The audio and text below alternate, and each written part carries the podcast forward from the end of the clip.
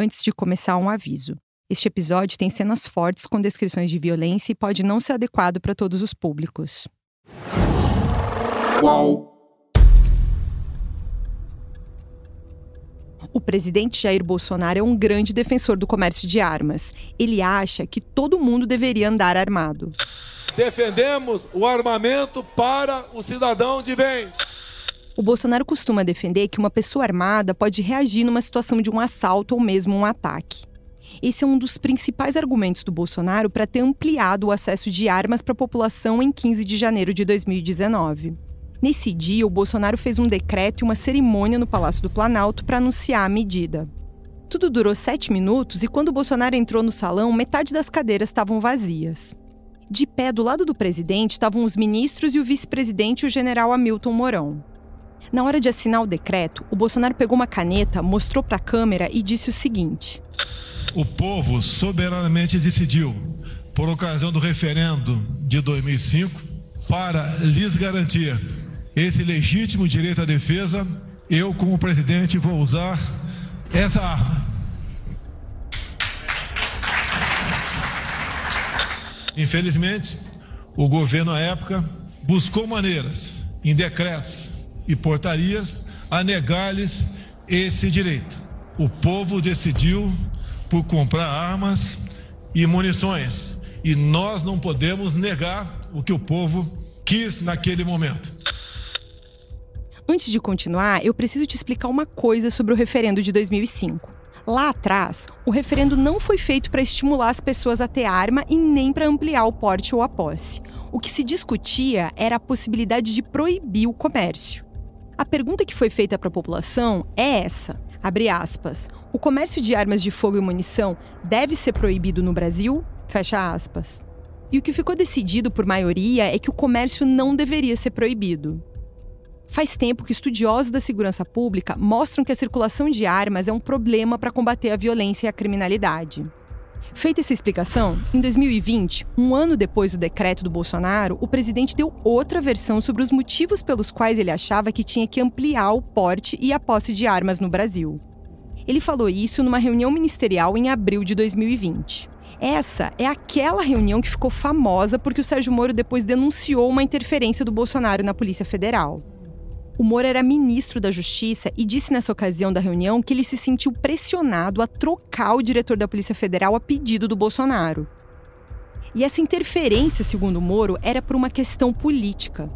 O presidente dizia que queria ter maior acesso ao diretor da Polícia Federal. Só que o Bolsonaro nunca explicou concretamente o motivo desse acesso mais ampliado. Mas nessa mesma reunião que eu tô te contando, o Bolsonaro chegou a dizer algumas preocupações que ele tinha. Mas é putaria o tempo todo para me atingir mexendo com a minha família. Já tentei trocar gente da segurança nossa no janeiro oficialmente e não consegui. Isso acabou. Eu não vou esperar fuder minha família toda de sacanagem, ou amigos meus, porque eu não posso trocar alguém da segurança na ponta da linha que pertence à estrutura nossa. Vai trocar. Se não puder trocar, troca o chefe dele. Pode trocar o chefe dele? Troca o ministro. E ponto final. Não estamos aqui para brincadeira. Essa história fez o Moro deixar o cargo de ministro da Justiça do governo Bolsonaro. Nessa reunião, o presidente ainda falou que o que ele queria era, abre aspas, todo mundo armado, fecha aspas, na opinião dele, para evitar uma ditadura é escancarar a questão do armamento aqui. Eu quero todo mundo armado, que povo armado jamais será escravizado. Entre o decreto e a reunião ministerial, o Bolsonaro mudou o discurso. Então não era mais para segurança e sim por uma questão política. Bom, depois desse decreto, o Bolsonaro ainda fez outros, ampliando o número de munições, e tudo isso foi parar no Supremo Tribunal Federal, porque o PT e o PSB questionaram a legalidade das medidas.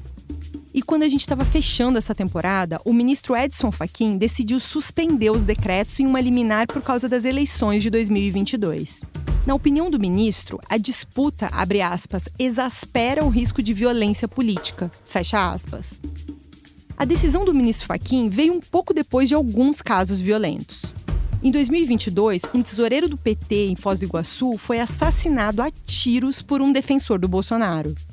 Tô te contando todas essas coisas porque o próprio presidente já passou por um assalto e fez aquilo que todo mundo é orientado a fazer: não reagir e entregar tudo que os bandidos pedirem. A história desse roubo em 95 simboliza muitos problemas da segurança pública. O primeiro deles é a conivência entre os traficantes de drogas e a polícia. E a investigação sobre os responsáveis por esse caso também demonstra como o Estado trata as pessoas de modo diferente, criando o cidadão de primeira e de segunda classe, resolvendo um crime e deixando o outro impune. E, em geral, a solução do caso é mais rápida quando a vítima tem mais poder, o que quase nunca acontece para as vítimas mais pobres.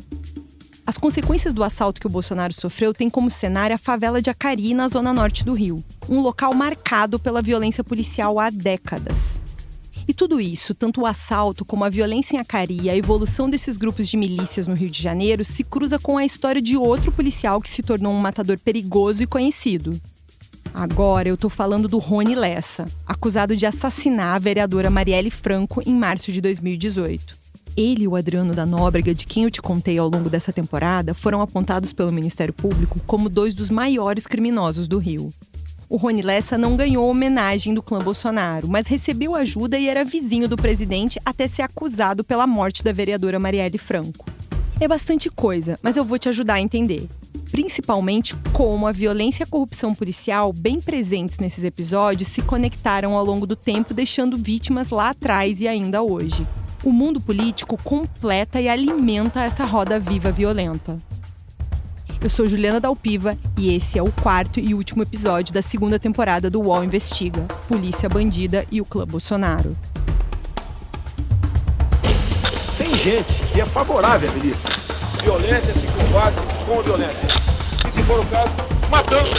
Esse grupo de extermínio, no meu entender, são muito bem-vindos. Não se pode estigmatizar a milícia. Isso é ser radical, isso é ser racional. Tá ótimo aqui. Aham. Uhum. Vou encontrar alguém aqui que vem me buscar. Obrigada. Tchau, tchau. No dia 21 de junho de 2022, eu fui até o Hospital Ronaldo Gazola, na zona norte do Rio. Foi lá que eu marquei de encontrar com a Bruna Aguiar. Ela é uma ativista de direitos humanos que mora em Acari, lá onde uma moto e uma arma do Bolsonaro foram recuperadas depois de um assalto na Vila Isabel em 1995. Você vai me ouvir chamando ela de Buba porque é assim que todo mundo conhece a Bruna. Fazia anos que a Buba conhecia uma história sobre como as coisas roubadas do Bolsonaro voltaram para ele. A portaria do hospital onde a gente se encontrou fica quase do lado de uma das entradas da favela de Acari. Tudo bom? Mas vai muito prazer. Obrigada. O trabalho. Eu fui até a Cari para conversar com ela e também pedi para a Buba me mostrar onde funciona aquela que um dia ficou conhecida como a Robalto. É assim que era chamado, em 1995, um mercado a céu aberto que funciona aos domingos na Avenida Pastor Martin Luther King Jr., na zona norte do Rio. Agora tem até uma estação de metrô por ali, a Fazenda Cari. Nesse lugar, por muito tempo, foi comum encontrar peças de carros roubados à venda. Mas como a Buba me falou, hoje em dia esse mercado continua funcionando aos domingos, mas se chama Feira de Acari. Para a gente conversar com calma e mais segurança, a Buba me levou para a sede do coletivo Fala Acari. Nessa caminhada, a gente conversou sobre o roubo da moto e da arma do Bolsonaro. Ela também falou sobre o Delay, um defensor de direitos humanos da comunidade que acompanhou a história do assalto em 95. O dele, ele hoje é do coletivo Fala Cari também. Sim. Ele é um dos fundadores do coletivo junto comigo. Uhum. E ele sempre contou essa história pra gente e depois também, quando. Ah, tem pouco tempo, assim, eu não lembro exatamente se foi. É, foi, acho que foi na campanha eleitoral para presidente. Isso meio que voltou à tona, né? Porque o, o atual presidente falou, falou sobre isso uhum. e aí o pessoal me procurou saber e aí o dele contou mais uma vez a história tipo a público. Mas ele tinha já contado para você antes sobre já, essa história. Ele já. falava com alguma frequência é. sobre isso. É. Sim, porque a gente estava vendo já também essa infeliz ascensão do Bolsonaro na política para a população, né? Porque a gente sempre acompanhou uhum. os passos dele ele sempre comentou. E o Delay hoje vive numa situação de proteção, né? Sim. Ele tá, enfim, com. por causa de algumas denúncias que ele fez. Sim, né? sim. A gente faz é, protocolo de proteção, mas ele hoje está nessa, nesse protocolo um pouco mais intenso de não estar tá morando aqui. Eu volto, né? Eu voltei já há um tempo. Você chegou a sair também? Eu saí em 2016 e 2018. Daí, do, início de 2019, eu voltei e não saí mais. Mas você saiu também por uma questão de denúncias, de, é, de, de proteção, ameaça, de ameaça? É, isso.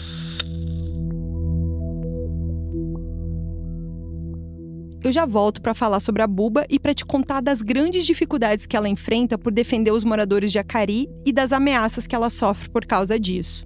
Só que antes eu preciso te contar melhor o caso do assalto que o Bolsonaro sofreu. Nesse assalto, o Bolsonaro teve uma moto e uma pistola roubadas. E essa história ilustra muitos problemas da segurança pública. Além da violência do assalto, tem o roubo da pistola, que acaba na mão dos bandidos, o desmonte de peças de carros e agora, como você vai ver, a conivência com que alguns policiais tratam os traficantes de drogas. O Bolsonaro deu uma versão sobre esse episódio. Ele contou essa história numa entrevista para o Roda Viva durante a campanha presidencial de 2018. A jornalista Daniela Lima perguntou do assalto e o Bolsonaro respondeu o seguinte: Eu fui assaltado, sim. Eu estava na motocicleta, fui rendido. Dois caras, um desceu, me pegou por trás, outro ah, pela frente. O registro que tem. Dois dias depois, juntamente com o nono batalhão da Polícia Militar, nós recuperamos a arma e a motocicleta. E por coincidência, né? o dono da favela lá de Acari, onde foi pega, foi pego lá, um, lá estava lá, ele apareceu morto um, um tempo depois, rápido. Não, não batei em ninguém, nem fui atrás de ninguém, mas aconteceu. Quem conhece de segurança pública, ser abordado por um assaltante e ter uma arma, é mais, é, é, é mais provável que você seja alvo de uma agressão por estar armado ou não? Eu continuo andando armado sempre que posso. Isso que você ouviu é a versão do Bolsonaro para o assalto que ele sofreu na terça-feira, 4 de julho de 1995. Naqueles dias, ele já era deputado federal, estava no segundo mandato e morava na Vila Isabel com a Rogéria, que é a mãe do Flávio, do Carlos e do Eduardo. Você ouviu como ele se coloca como parte da operação para recuperar os pertences? O Bolsonaro diz que foi, abre aspas, juntamente com o nono batalhão, fecha aspas que ele recuperou as coisas e o chefe do tráfico local foi preso. Esse batalhão fica em Rocha Miranda, na zona norte do Rio, e você vai ouvir falar muito sobre ele nesse episódio. Não porque era eficiente, mas por causa da brutalidade. Mas voltando para o assalto que o Bolsonaro sofreu, tem uma outra história sobre ele. Eu vou pedir para botar e ler para você a matéria do jornal o Globo de 5 de julho de 95. Ela trabalhou comigo nas investigações dessa segunda temporada.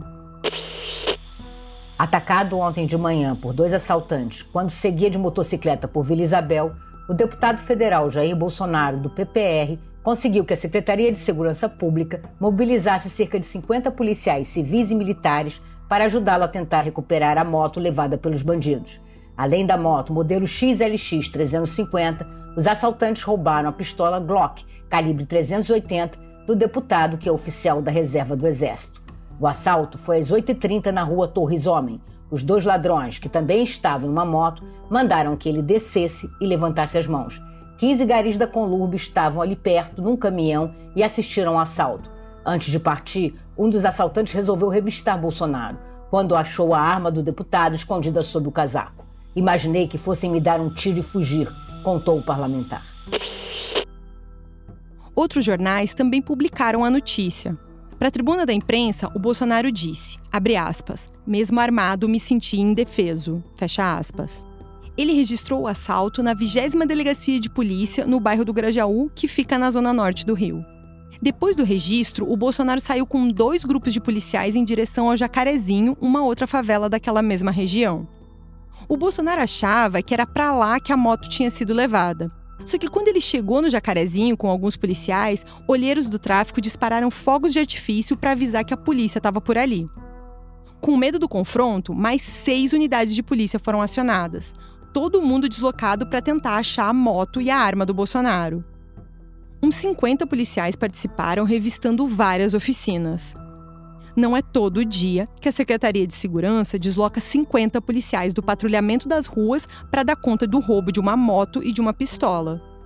Foi uma grande operação policial só para ajudar o Bolsonaro. E não adiantou nada, eles não acharam a moto ou mesmo a arma naquele dia. Passaram alguns dias e um jornal registrou, no meio de várias outras notícias, que o nono Batalhão de Polícia Militar tinha conseguido achar a moto e a arma do Bolsonaro depois de uma operação. Só que não teve operação nenhuma para resgatar a moto. Uma pessoa presenciou tudo, mas levou mais de 20 anos para ela contar como que a moto e a arma do Bolsonaro voltaram para casa dele. Essa testemunha é o Vanderlei Cunha, o Delay, aquele que a Buba mencionou agora há pouco. A primeira vez que o Delay falou disso foi com o jornalista Bruno Abud da revista Época em 2018. Durante a produção desse podcast, eu procurei o Delay para saber desse episódio também, mas ele não pôde se encontrar comigo porque, como a Buba contou antes, o Delay foi ameaçado por uns policiais. E por causa dessa ameaça, o Delay segue protocolos bem rígidos. Então a gente se falou pelo WhatsApp. O Delay começou lembrando que em 1995 ele era vice-presidente da Associação de Moradores de Acari.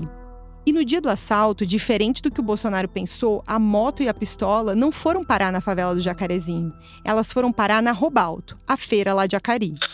Eu era vice-presidente da Associação de Moradores do Parque Acari e o rapaz que era chefe do tráfico na favela, Jorge Luiz de Acari, procurou a presidente da Associação de Moradores da favela, de outra favela próxima, lá perguntando se conhecia o capitão né, Jair Bolsonaro, porque havia aparecido uma moto dele, uma pistola, né, que tinha, tinha sido roubada por um rapaz da favela e se era possível resolver. Né? Primeiro porque ele temia, com a visibilidade que teve a matéria no jornal, na RJTV, se descobrisse que a, a moto e a pistola veio parar na favela e houvesse uma ocupação do exército. Segundo que para ele né? A moto foi oferecida para ele pelo rapaz que roubou. É, não tinha interesse, porque era uma moto velha, com pneu careca, né? Pistola, para ele não tinha nenhum interesse, né? O Delay disse que, por causa da militância política, ele conhecia integrantes de partidos, pessoas da Câmara Municipal e até uns vereadores. Então ele resolveu fazer contato com o nono batalhão e com o gabinete da então vereadora Rogéria Bolsonaro para negociar essa devolução dos pertences. Falei da intenção de ser devolvido a moto. E assim, foi marcado, a, presidência dos moradores fez contato com o comandante do nono batalhão, Coronel Alves. É, ele esteve na favela em dois carros de, de descaracterizados. Eu, pessoalmente, Belê de Acari, fiquei na Praça Roberto Carlos. Era tipo 10 e meia, 11 horas mais ou menos. O Coronel Alves né, saiu do carro descaracterizado né? Ficou o motorista no carro, ele, o capitão Décio, que era é, chefe de operações, então, enfim. Ele abriu, abriu o bagageiro, viu, viu, a pistola, viu a moto, o capitão Décio montou na moto, é, o coronel entrou no carro e foram embora. E aí, depois que o Delay acompanhou a entrega da moto e a pistola para o coronel, ele voltou para casa. Naquela semana, o jornal o Globo publicou que, abre aspas, a dica do paradeiro dos pertences do deputado foi passada por um informante, fecha aspas. Já o jornal A Notícia chegou a relatar que os itens roubados tinham sido recuperados mediante um intenso confronto. E esse zum zum zum de confronto deixou o chefe do tráfico de Acari muito irritado. Afinal, segundo o delay, o Jorge Luiz tinha mandado devolver a moto e a arma. Então o traficante foi tirar satisfação com o delay por causa daquilo. O Jorge Luiz ficou muito chateado, pressionou a mim e chamou a mim, Dona Genilda e o senhor Heraldo, que era presidente dos moradores, para conversar. Eu falei para ele que eu poderia ligar para o batalhão, ligar para o gabinete da, da vereadora, falar com o capitão novamente. Aqui, para ficar bem claro, o Delay está falando de ligar para o Bolsonaro. Vamos ouvir o resto da história do Delay. Foi feito, eu liguei, né, falei com ele, expliquei como é que tinha sido devolvida a, a moto realmente, que não havia tido nenhuma troca, troca de tiro. Né. Ele agradeceu, perguntou se podia fazer campanha na favela, eu expliquei para ele, favela não tem nenhum problema em militares do Exército da Marinha da Aeronáutica fazerem campanha.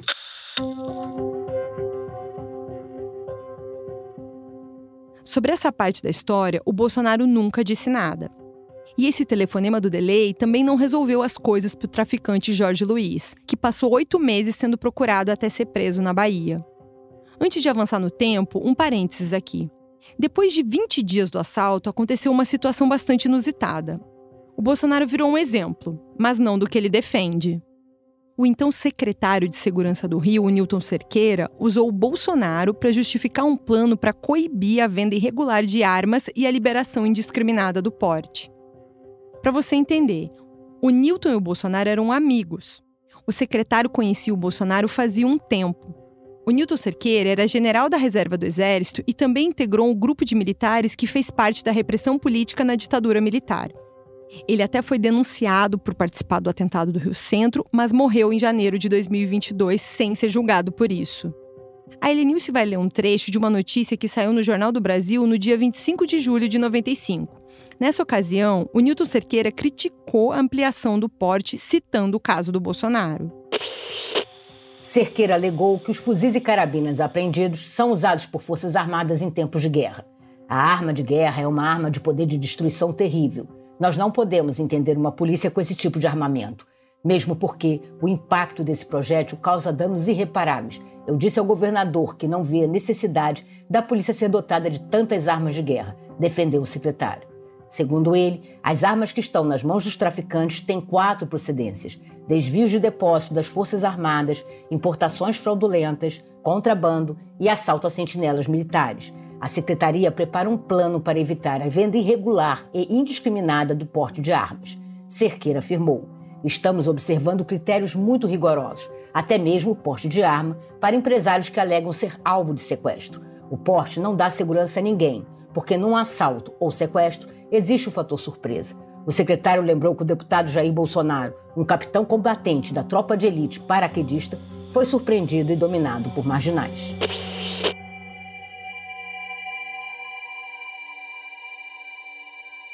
Bom, você ouviu que até o Newton Cerqueira opinava que ampliar o porte de arma era um problema. E o fato de estar armado parece não ter ajudado o Bolsonaro. Em 2 de setembro de 95, uns dois meses depois do episódio da moto, o jornal o Globo registrou uma nota com o título, abre aspas, mira, fecha aspas. O texto relatava que ao ver um assalto, o Bolsonaro puxou a arma dele e atirou oito vezes. Só que ele errou todos os tiros e os bandidos fugiram. Na semana do roubo da moto, a polícia do Newton Cerqueira mandou organizar uma mega operação contra o narcotráfico em favelas da Zona Norte. Policiais civis e militares, incluindo até gente que trabalhava em funções administrativas da PM, foram convocados para integrar a missão. Um helicóptero da Polícia Civil sobrevoou Jacarezinho. Fuzis e metralhadoras foram encontrados no Morro do Turano e no dos Macacos. Traficantes foram presos.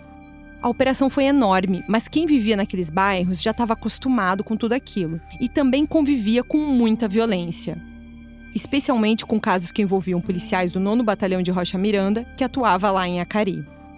Os cinco anos que antecederam o roubo da moto do Bolsonaro foram marcados por muita violência policial naquela região. Chacinas que ficaram na história e que envolvem diretamente o 9 Batalhão, esse que negociou a devolução da moto e da arma do Bolsonaro. Um dos casos que mais marcou a Cari aconteceu em 26 de julho de 1990, Nesse dia, 11 jovens da comunidade desapareceram.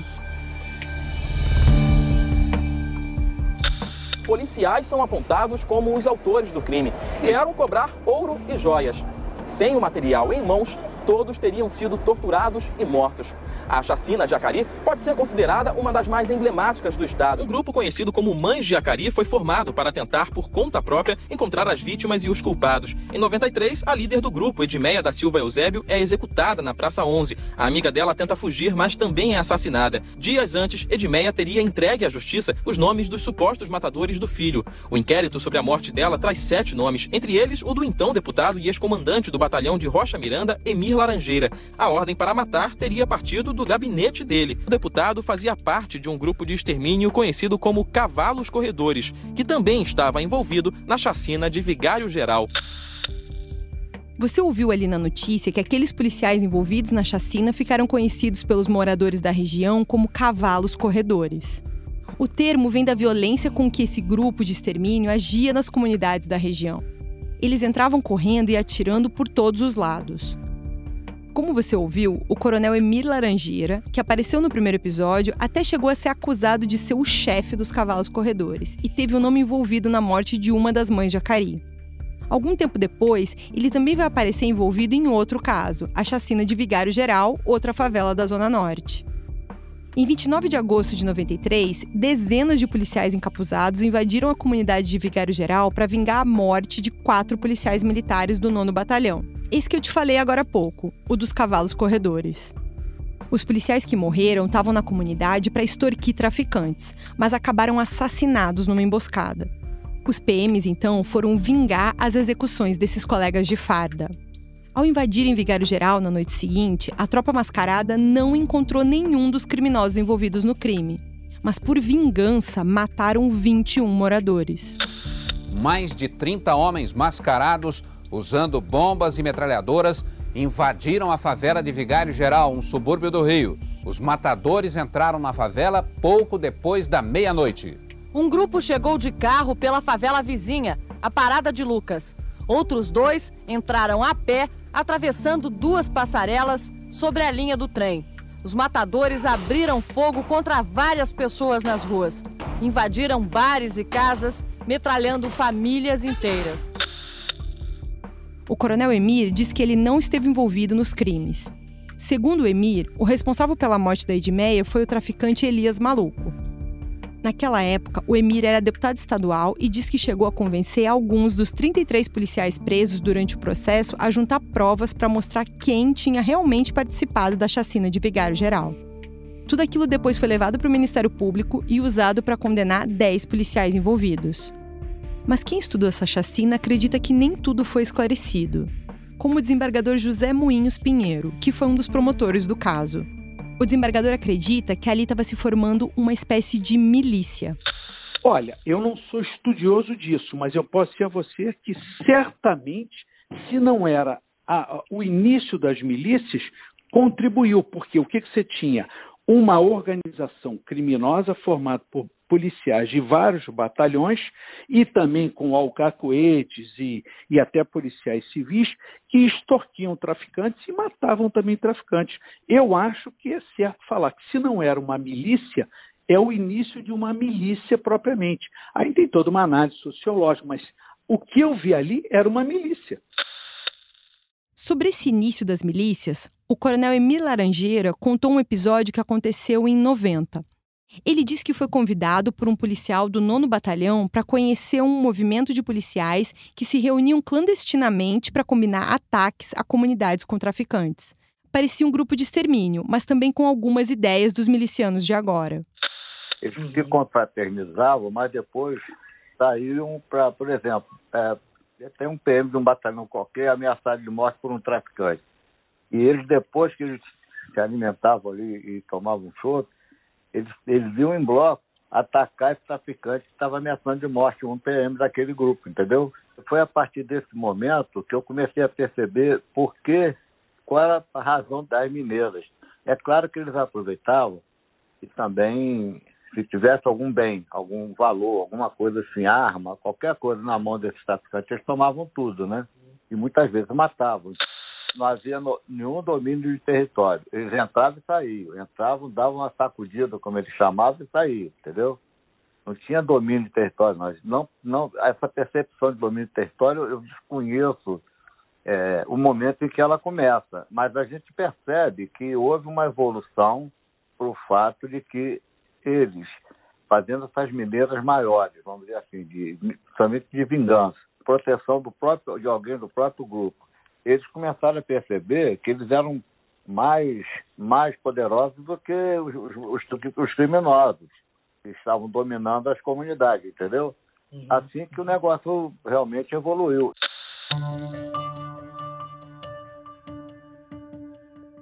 As histórias das chacinas e desse início das milícias mostram como eram alguns policiais desse nono batalhão, o mesmo que negociou a devolução da moto e da arma do Bolsonaro.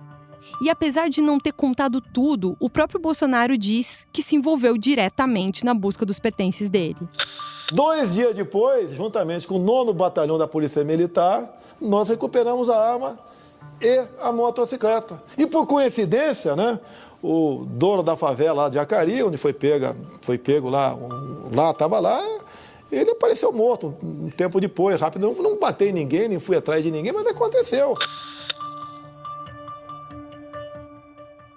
Mas espera um pouco, eu já volto com o UOL Investiga, Polícia Bandida e o Clã Bolsonaro. É muito difícil hoje você dizer quem são os evangélicos. É muito fragmentado. Tem muita gente que vai para a igreja pela dor. Se você não for pelo amor, você vai pela dor. Eu era, tipo assim, um demônio de saia porque era crente, achava que eu era melhor do que todo mundo. A igreja preza muito por esse valor familiar. Qualquer político que defender essa bandeira vai agradar a igreja em primeira mão. Nós somos parlamentares que temos a nossa fé e que não precisamos transformar a fé em um espaço de disputa ou de barganha política. Ser evangélico no Brasil significa ser majoritariamente um brasileiro pobre, preto, mulher. É uma espécie de estado de bem-estar informal que as igrejas evangélicas estabelecem, especialmente nas comunidades periféricas, né? Não é do nada que multidões estão nas igrejas evangélicas. O documentário sobre evangélicos no Brasil, com dois episódios, já está disponível no canal UOL e no YouTube de Move.doc. Como eu tinha te falado, levou uns oito meses, mas a polícia prendeu o Jorge Luiz, o chefe do tráfico de Acari, aquele que mandou devolver a moto e a arma do Bolsonaro. O que aconteceu foi o seguinte. Em 1996, depois de várias operações, a polícia achou o Jorge Luiz em Salvador, na Bahia. Ele foi preso, levado para o Rio de Janeiro e colocado numa cela numa delegacia da Barra por volta das 11 horas da noite. Horas depois de manhã, o traficante foi encontrado com uma camisa presa, amarrada no pescoço e pendurado junto à grade de ferro que tinha na saída de ventilação da cela. Os pés estavam suspensos 12 centímetros do chão. Peritos disseram que foi um suicídio porque ele saberia fazer aquele tipo de nó, já que ele teria servido à Marinha. Só que aquela história não convenceu os familiares. E o governador Marcelo Alencar divulgou uma nota pedindo investigações e chamou o enforcamento de, abre aspas, suposto suicídio, fecha aspas. Para o governador da época, a morte impediu um depoimento de grande valor, porque o Jorge Luiz tinha relações com vários outros importantes traficantes. Eu e a Helenilce pedimos para a Polícia Civil do Rio a cópia do inquérito do caso, mas a polícia não cedeu. Então não deu para saber se teve perícia, se o caso foi concluído ou se ele ficou parado durante todos esses anos. Naquela época, a Márcia Vieira, viúva do Jorge Luiz, disse que ele nunca foi militar e duvidou que ele fosse capaz de dar aquele nó. Ela disse que os policiais costumavam pedir dinheiro para o Jorge Luiz. Na última vez que ele foi detido, pagou 500 mil reais para não ficar preso. E as consequências do roubo da moto do Bolsonaro não pararam por aí. Pesquisando os documentos do caso, a gente descobriu o quanto a polícia pode ser contraditória e negligente foi criada quase uma força-tarefa para recuperar as coisas do Bolsonaro, só que essa mesma polícia não foi capaz de denunciar o assassinato da viúva do Jorge Luiz e da mãe dela um mês depois da morte do traficante. Em 9 de abril de 96, policiais rodoviários encontraram dois corpos de mulheres com vários tiros no peito e na cabeça às margens do quilômetro 178 na rodovia Presidente Dutra, em Nova Iguaçu. Era assim que estavam os corpos da Márcia Vieira, a viúva do Jorge Luiz, e da mãe dela, a Terezinha Lacerda. Para entender o que aconteceu com elas, eu e a Helenilce pedimos para ver o inquérito do caso que estava arquivado na quarta vara criminal de Nova Iguaçu. E quando a gente leu os documentos, eu e ela descobrimos que a polícia recebeu várias informações que ajudavam a esclarecer o caso. Mas apesar disso, a delegacia não deu andamento e os assassinos nunca chegaram ao judiciário para julgamento. Por anos, a polícia deixou o inquérito parado. Um pouco depois das mortes, chegaram informações na central de disque denúncia de que as duas mulheres foram executadas em uma emboscada organizada por um bandido chamado Jorge Castro, mais conhecido como Lacraia. A polícia identificou ele como segurança do Jorge Luiz de Acari. Na denúncia que chegou até a polícia, o Lacraia e outros três traficantes teriam sequestrado a Márcia e a Terezinha quando as duas voltavam para Acari. Entre os bandidos estava o Mauro dos Santos, que era o irmão do Jorge Luiz e queria ficar com os bens do irmão morto. As duas teriam sido executadas na favela a mando do Mauro e os corpos foram largados na Dutra. Só que nos autos, a família disse que nunca soube de herança e nem apareceu qualquer prova da existência disso. Em 7 de maio de 96, o Lacraia chegou a ser preso em Magé numa operação feita por policiais que investigavam desvio de armas. Mas a prisão dele não fez a polícia evoluir na investigação da morte das duas mulheres. A única denúncia que o Lacraia respondeu naquela época foi de desvio de duas pistolas e algumas munições, mas isso não gerou condenação e ele acabou solto. Já o caso dos assassinatos permaneceu parado, esquecido no tempo, até que em 2005 o inquérito foi arquivado. E durante esses anos todos, a polícia registrou repetidamente nos autos, aspas, tendo em vista a carência de funcionários frente ao grande número de feitos e as ocorrências diárias, não foi possível dar seguimento ao despacho anterior. Fecha aspas. Ou seja, a polícia nunca mais fez esforços para prender o Lacraia e os outros acusados pelo crime. Com isso, as mortes da Márcia e da Terezinha acabaram impunes. Mas eu ainda não terminei de te contar todas as histórias que se cruzaram a partir do assalto do Bolsonaro. O Delay diz que reencontrou o Coronel Alves, aquele que comandava o nono batalhão, responsável pela região de Acari, e que também estava presente na devolução da moto e da pistola do Bolsonaro. Vários jornais da época na, é, saíram que o capitão Bolsonaro teria ido pego a, a moto no pátio do nono batalhão em Rocha Miranda. Eu vi algumas matérias né, antigas no de jornal nessa época.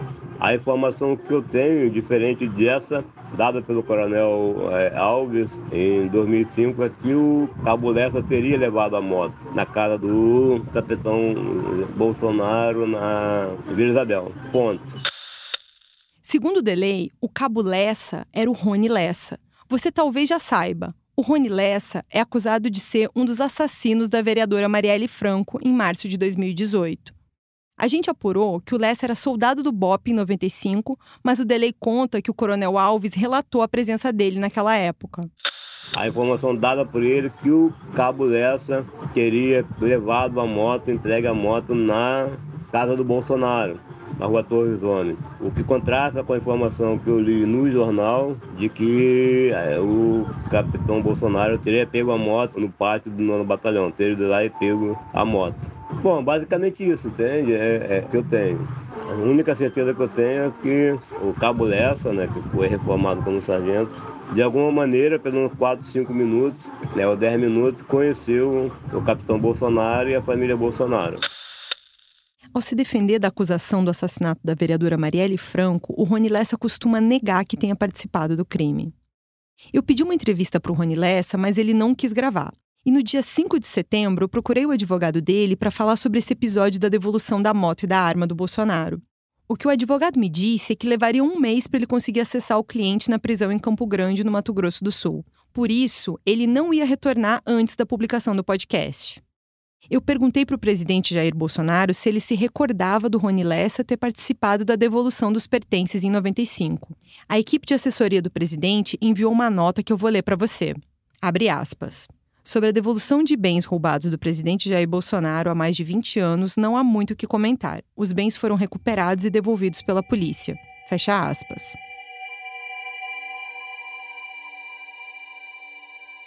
E a vida do Bolsonaro e a do Rony Lessa vai se cruzando outras vezes, mesmo que os dois sempre digam que mal se conhecem.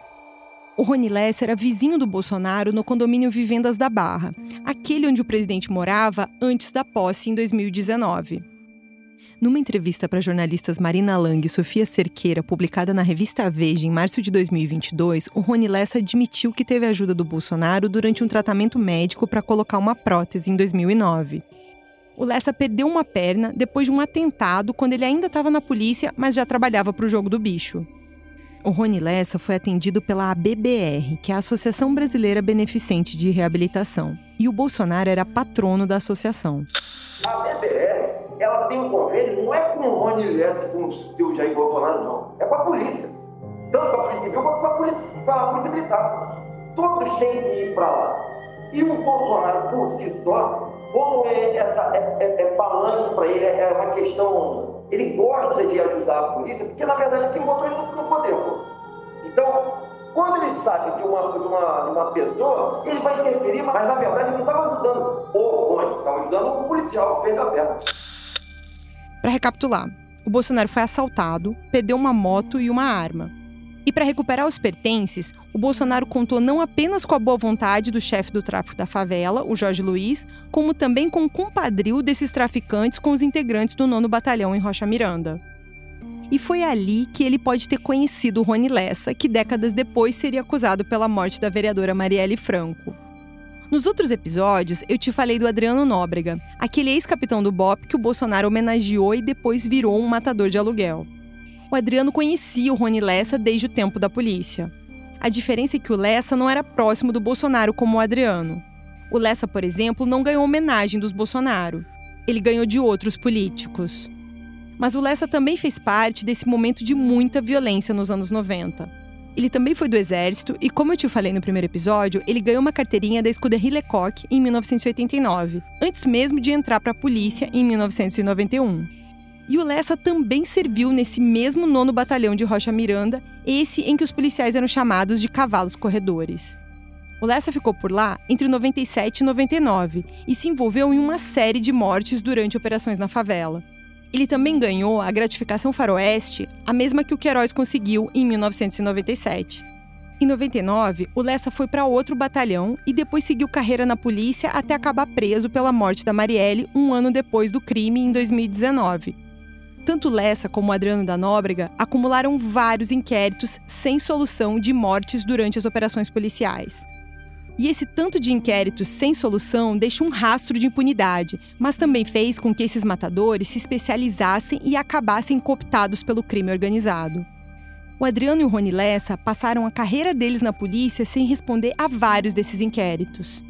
Para o sociólogo Daniel Irata, esse cenário de impunidade alimenta a corrupção policial brutalidade policial, corrupção policial fazem parte de um mesmo é, é, círculo vicioso, né, enfim, que inclusive é alimentado pela, pela falta de responsabilização legal. Né? Nós, temos, nós temos dados em que mais de 99% dos inquéritos sobre mortes perpetradas por policiais, eles são arquivados a pedido do próprio Ministério Público. Então você tem brutalidade, corrupção, e falta de responsabilidade, impunidade, né, enfim, que cria um círculo vicioso que alimenta as próprias milícias. É, é esse que é o problema maior do Rio de Janeiro. Que, o que, é, via de regra, muita gente não, não consegue compreender é que esses elementos eles favorecem o crime, não a ordem no Rio de Janeiro. É, e no limite são, inclusive, é, é, ameaças ao, ao próprio Estado de Direito.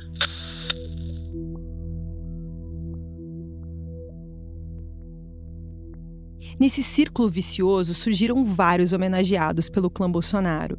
Primeiro a violência durante as operações policiais, depois as condecorações por uma suposta bravura em função dessas ações com mortes muitas vezes nem investigadas. E na sequência, alguns desses policiais aparecem envolvidos com organizações criminosas. O caso mais recente envolve o ex-secretário de Polícia Civil, o delegado Alan Turnovski. Ele foi preso no dia 9 de setembro de 2022. Os promotores dizem que o Alan Turnovski atuava como um agente duplo na disputa entre os bicheiros. Ele usava o sargento Rony Lessa para obter informações e repassar para o grupo adversário. Antes, o delegado estava fazendo campanha para deputado federal pelo partido do Bolsonaro. Aliás, foi indicado para o cargo de chefe da Polícia Civil pelo senador Flávio Bolsonaro. Além disso, o Alan Turnovski estava fazendo campanha usando o número de mortos de uma chacina no Jacarezinho em 2021. O delegado nega as acusações, mas a denúncia contra ele ainda está tramitando. Mais uma coisa: o delegado recebeu a medalha Tiradentes em 29 de novembro de 2010, por um pedido do agora senador Flávio Bolsonaro e do ex-deputado Paulo Melo. O Alan Turnovski também foi quem pediu um padrinho para o Queiroz quando o ex-assessor do Flávio trabalhou um tempo com a Polícia Civil. Eu te contei disso no episódio 2. Mas essa lógica de valorização da violência não precisava funcionar assim. E existem até resultados disso. O coronel Robson Rodrigues, que chegou ao comando do Estado-Maior da PM, sempre trabalhou a partir de pesquisas e evidências e, em determinado momento, ele afastou os policiais que mais registravam mortes. Isso deu um impacto importante para a segurança desses locais. A gente precisava fazer, a gente estava no movimento de fazer uma análise toda da estrutura que levou a aquilo, né? Então a gente começou a pegar esses policiais que mais se envolviam para fazer uma análise, inclusive do sofrimento mental, né, da capacidade técnica dele, a capacidade cognitiva, para saber quais que estruturas ou não cumpriam o seu papel no controle ou numa melhor qualificação desse policial, ou não cumpriam o seu papel de prevenção de saúde, saúde física, saúde mental, prevenção correcional. Né? Então, todas essas estruturas eram questionadas a partir desses resultados que a gente colhia lá na ponta. E aí a gente buscou alguns especialistas para trabalhar em indicadores para a gente poder ter um monitoramento mais complexo, né? E, e, a gente conseguiu, inclusive, reduzir alguma, de uma maneira significante a letalidade. Conseguimos analisar, tirarmos algumas conclusões, né? Os policiais, eles, quando tinham comprometidas as suas estruturas mentais, principalmente aquelas de tomada de decisão, eles eram um risco, não só para ele, para a família dele. Então você tinha ali um dos, uma das explicações para a polícia que mais mata e que mais morre. O problema é que a iniciativa de estudar aquela situação e afastar os policiais que registravam mais tiros e mortes gerou resistência. Os comandantes dos batalhões começaram a criticar a medida. E quando a gente retirava esse policial para fazer todo esse trabalho né, de médio e longo prazo, eles ficavam revoltados, porque achavam que estava tirando. Eu, eu, eu, a gente pensa, né? Um comandante né, que deveria ter um, uma reflexão muito maior, um controle gerencial das questões, fica refém da atividade de um ou dois, três policiais. Eram policiais que concentravam, assim, às vezes 70% das atividades de, de, de, de, troca de tiro de uma unidade. E nem por isso você tinha redução dos, dos indicadores daquela área. Pelo contrário, quando nós começamos a intervir o Estado-Maior, é que nós tivemos números muito melhores. Então a gente provou por A mais B que aquilo é, destruía completamente aquele discurso falacioso, pobre, simplificador, mas que te dá uma certa, um certo conforto, né? O coronel Robson acredita que alguns desses comandantes chegaram a procurar o Flávio Bolsonaro para reclamar da medida. Eu acredito que alguns desses comandantes devam ter utilizado o Flávio como um canal. É, institucionalmente eles não tinham, porque as evidências eram claras, e isso era mostrado nas reuniões, os números eram estavam ali, e eles tentaram fazer isso indo direto ao Flávio por causa dessa rede que o Flávio já tinha construído, o deputado, né?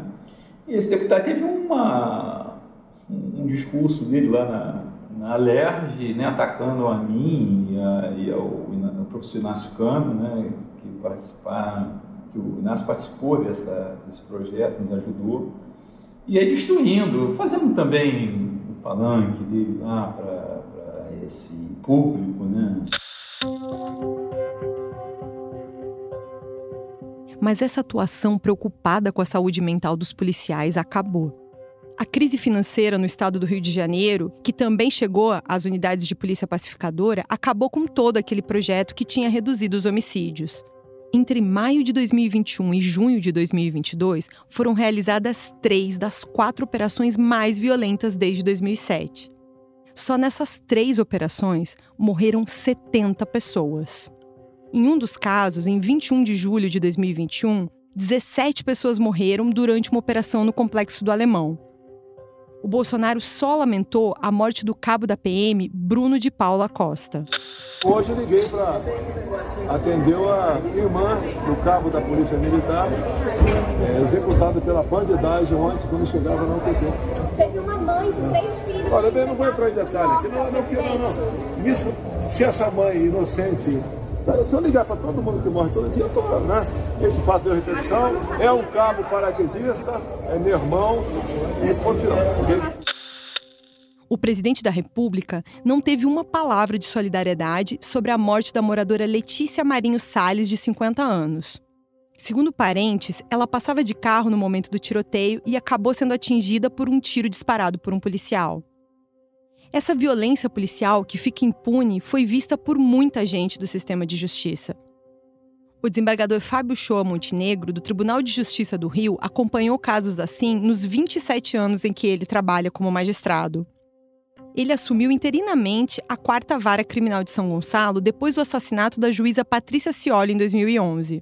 A juíza ficou conhecida por punir casos de autos de resistência envolvendo policiais do 7 Batalhão de São Gonçalo.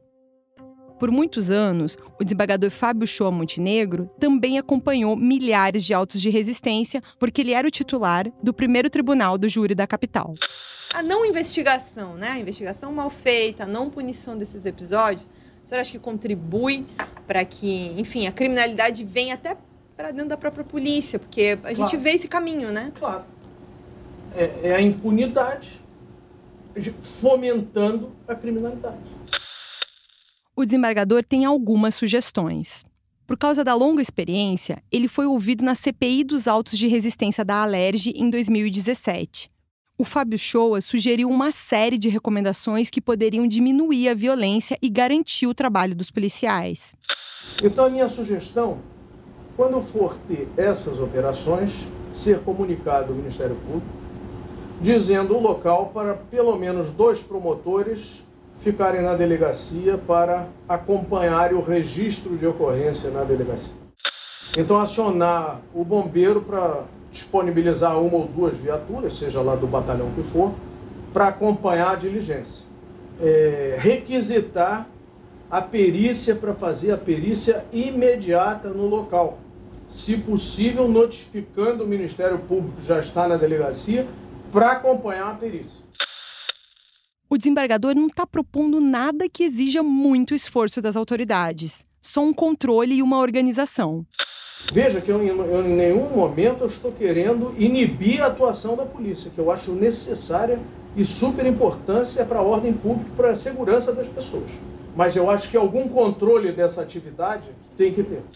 Nos Estados Unidos, o policial que participa de um, de um auto de resistência ou de um ato de resistência, na mesma hora ele é afastado das funções, até resolvido aquilo. Aqui o policial acaba participando de 50 autos de resistência porque ele nunca sai da rua, ele continua sempre atuando. Ninguém sabe se ele teve uma atuação criminosa ou legítima e ele continua atuando. Então esse policial que participou do auto de resistência ele teria que ser afastado das atividades policiais e esse auto de resistência ser apurado com alguma é, é, celeridade. Não é para eternizar um auto de resistência. Esse auto de resistência tem que ser uma apuração célere. E enquanto as autoridades e especialistas em segurança defendem a necessidade de controle da polícia, o Bolsonaro tentou até o último ano do mandato presidencial aprovar o tal projeto de lei de excludente de ilicitude, aquele que na prática pode legalizar até mesmo assassinatos. Mas o presidente não conseguiu. O que o Bolsonaro conseguiu foi colocar muitas armas em circulação. O Instituto Sou da Paz identificou que o Bolsonaro editou 40 normas que garantiram um aumento explosivo no comércio de armas e munições. 994 milhões de munições vendidas de janeiro de 2019 a junho de 2022. Só no primeiro semestre desse ano foram registradas em média 1.300 novas armas por dia. A editora executiva do Instituto Sou da Paz, a socióloga Carolina Ricardo, falou das consequências disso. Eu acho que tem, enfim, né, algumas, algumas consequências é, bastante concretas. Né? Acho que a primeira delas, que é meio óbvia, mas que é importante dizer, a gente hoje tem uma sociedade muito mais armada. Né? Então, é aquilo que a gente diz, né? mais de um milhão de armas nas mãos de civis. Né? Então, é um pouco quase que assim, um modelo de sociedade em que as pessoas estão se armando é, freneticamente seja para uma ideia de legítima defesa, de se defender da violência, que já é ruim, né? Porque você passa uma mensagem de que assim, o Estado não dá conta mesmo de garantir a segurança, então que se exploda, vamos investir no, na lógica individual de, de todos contra todos, né? E tem um grupo aí, que são os CACs, que querem ter arma porque, enfim, em tese, querem praticar tiro, querem, né, é, é, são interesses individuais de grupos específicos que acabam pautando a política né, e, e, e, e, gerando essa sociedade muito mais armada. Enquanto com uma canetada o Bolsonaro liberou o acesso às armas e munições, ele não fez nada para melhorar a fiscalização do setor. Né, então, é, é, muita coisa. E a gente vê uma diminuição também do número de fiscalizações, porque você não tem investimento, você tem menos fiscalização. A Carolina Ricardo, como vários outros especialistas do tema no Brasil, explica que a redução de homicídios no país não tem qualquer relação com o aumento do número de armas. Essa ideia é algo comum de ouvir na propaganda eleitoral do Bolsonaro. A Carolina acha que ainda vai demorar para a gente sentir o impacto que toda essa circulação de armas vai causar. Até porque as mortes com arma de fogo cresceram. Todas as pesquisas sólidas e robustas que existem sobre o tema, ou a grande maioria delas, mostra que a relação é a inversa. Né? Conforme você vai facilitando o acesso às armas, você vai tendo impactos em aumento de mortes violentas, de alguns tipos de crime. Isso é falácia eleitoral, eleitoreira, de um governo que, enfim, não fez uma política de segurança pública séria ao longo desses anos.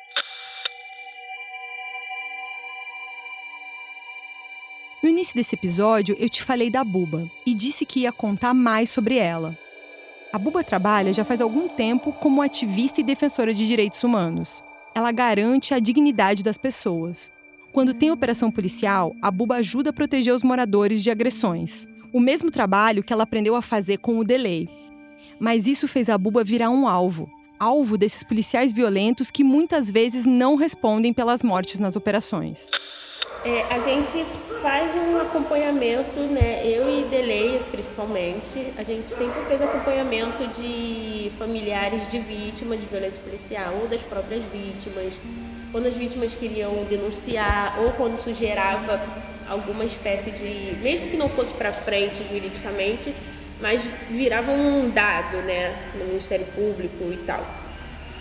E só que é isso e eu, por ser bem mais nova, já tipo, a ah, era tecnológica e tal, é, eu registrava as operações, registrava é, dando material em casa de morador. Celular? Com celular. Tipo, tirava foto, assim, eu não costumava fazer vídeo porque nem era tão, tão midiático assim, né, fazer vídeo. E, ou então eu que era responsável por filtrar as fotos que os, os próprios moradores faziam e eles te mandavam no WhatsApp. É. E aí eu publicar via, né, o que dava para publicar, ou o que dava para guardar e mandar para defensores, enfim. E obviamente com isso a gente conseguiu que a Cari tivesse uma maior visibilidade nessa questão das violações de direitos durante a operação, assim e a Buba seguiu fazendo o trabalho dela. Mas aquilo incomodava demais os policiais da região. E aí, um dia, de tanto que a Buba fez denúncias, um grupo de policiais resolveu sequestrar ela. Eu escutei a buzina e tal, aí eu olhei para trás e, perguntei, tipo, se era para mim. E aí o policial que tava na frente falou que sim. Aí eu fui, e aí ele, tipo, meio que ajeitou, manobrou lá a, o outro, né, a viatura. E aí eu achei que era uma abordagem de revista e tal. Eu falei, ah, quer, é... ele, ah, a gente quer conversar com você, tem como você entrar? Aí eu falei assim, o quê? Você quer olhar minha bolsa, minha mochila? É... Pra você olhar minha mochila não precisa eu entrar na viatura. Aí ele, aí o que tava atrás abaixou o vidro, tava com, com uma arma no colo, não sei se, o que que era, mas geralmente é um fuzil que eles andam. E aí ele passou a mão assim no fuzil e falou assim, se eu fosse você eu entrava, a gente só quer conversar. Aí eu, obviamente, depois de uma atitude dessa, eu entrei e aí eles foram para aquela parte que dá na Dutra.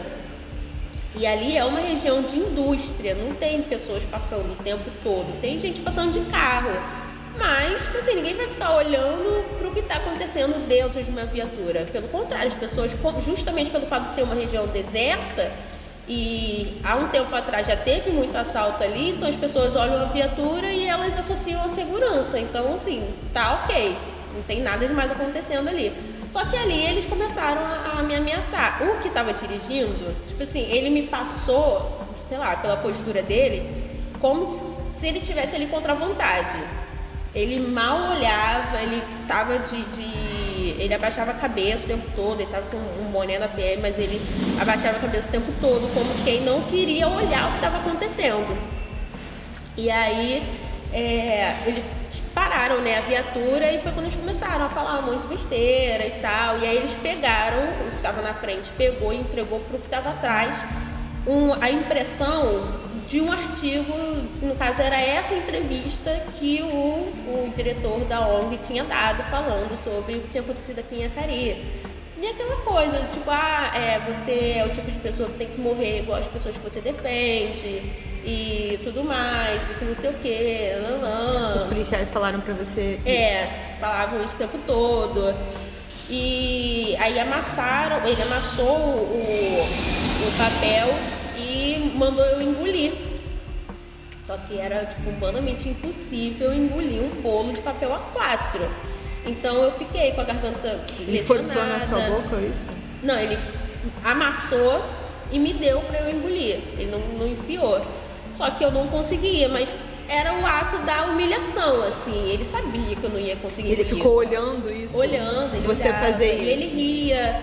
Os dois que estavam, tipo, o, o do, do volante realmente ele não teve reação. Assim, Um que tava do seu lado e o outro que tava na sua frente. E o que tava na frente no banco do carona. E eles riam e tal, e aí depois é, mandou eu limpar o cano do fuzil com o dedo, e aí ele ficava zoando, falando assim, nossa, que prazeroso ver a Buba Guiar limpando meu fuzil, quase gozando, que não sei o que e tal, e ri, o da frente ria e tal.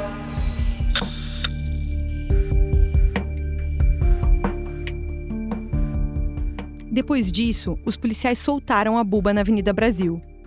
Foi a primeira vez que ela precisou sair de casa e ir morar em outro lugar. Hoje, a Buba voltou para casa dela em Acari, mas ela ainda é acompanhada por uma série de protocolos de segurança. Mas a Buba não precisaria viver com medo se as denúncias que ela faz da violência policial tivessem apoio dos políticos na Alerj. Se o Estado tivesse um controle efetivo da polícia. Se os PMs que agem fora da lei, os milicianos, fossem punidos e não condecorados. No início dessa temporada, a gente falou sobre como o Bolsonaro sempre defendeu a ideia de que a polícia matar o que ele acha que é um bandido seria algum tipo de solução para a segurança pública. Uma espécie de política da morte. Eu te falei de violência policial e também sobre essa trajetória de policiais extremamente treinados que mudaram de lado, deixaram o combate ao tráfico e se transformaram em criminosos, milicianos e matadores. Violência, corrupção, máfia, a roda viva do Rio de Janeiro. Você ouviu como a família Bolsonaro escolheu um discurso onde ela denunciava uma parte do crime, mas optava por ignorar alguns matadores. Prestava homenagem para assassinos tão perigosos quanto os que o clã dizia combater. Te contei sobre alguns dos personagens mais obscuros do Rio de Janeiro nos últimos anos. Para que eles existissem, várias pessoas em diferentes instituições falharam. Muita gente fez vista grossa aos bandidos de farda ou mesmo recebeu para ignorar. Ainda não dá para saber onde tudo isso vai dar. E acho que a gente ainda também não sabe com exatidão todas as histórias da vida secreta do Jair e do clã Bolsonaro. Mesmo assim, você já sabe muito mais sobre o passado que eles tentam esquecer e entende mais sobre o presente que eles quiseram construir. Aquele que esquece seu passado está condenado a não ter futuro. Já as conclusões, como eu te disse antes, são suas.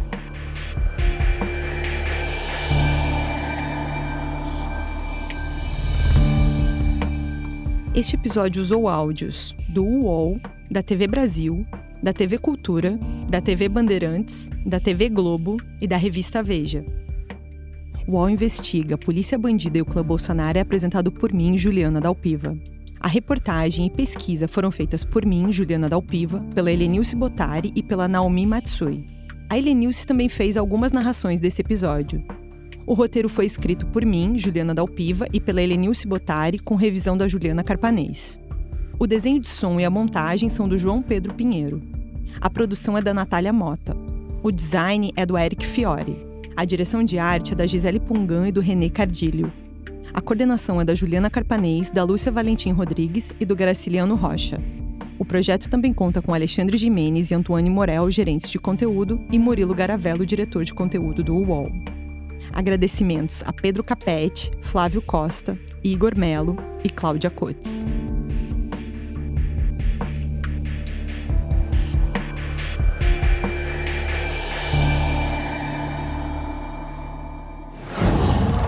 Qual?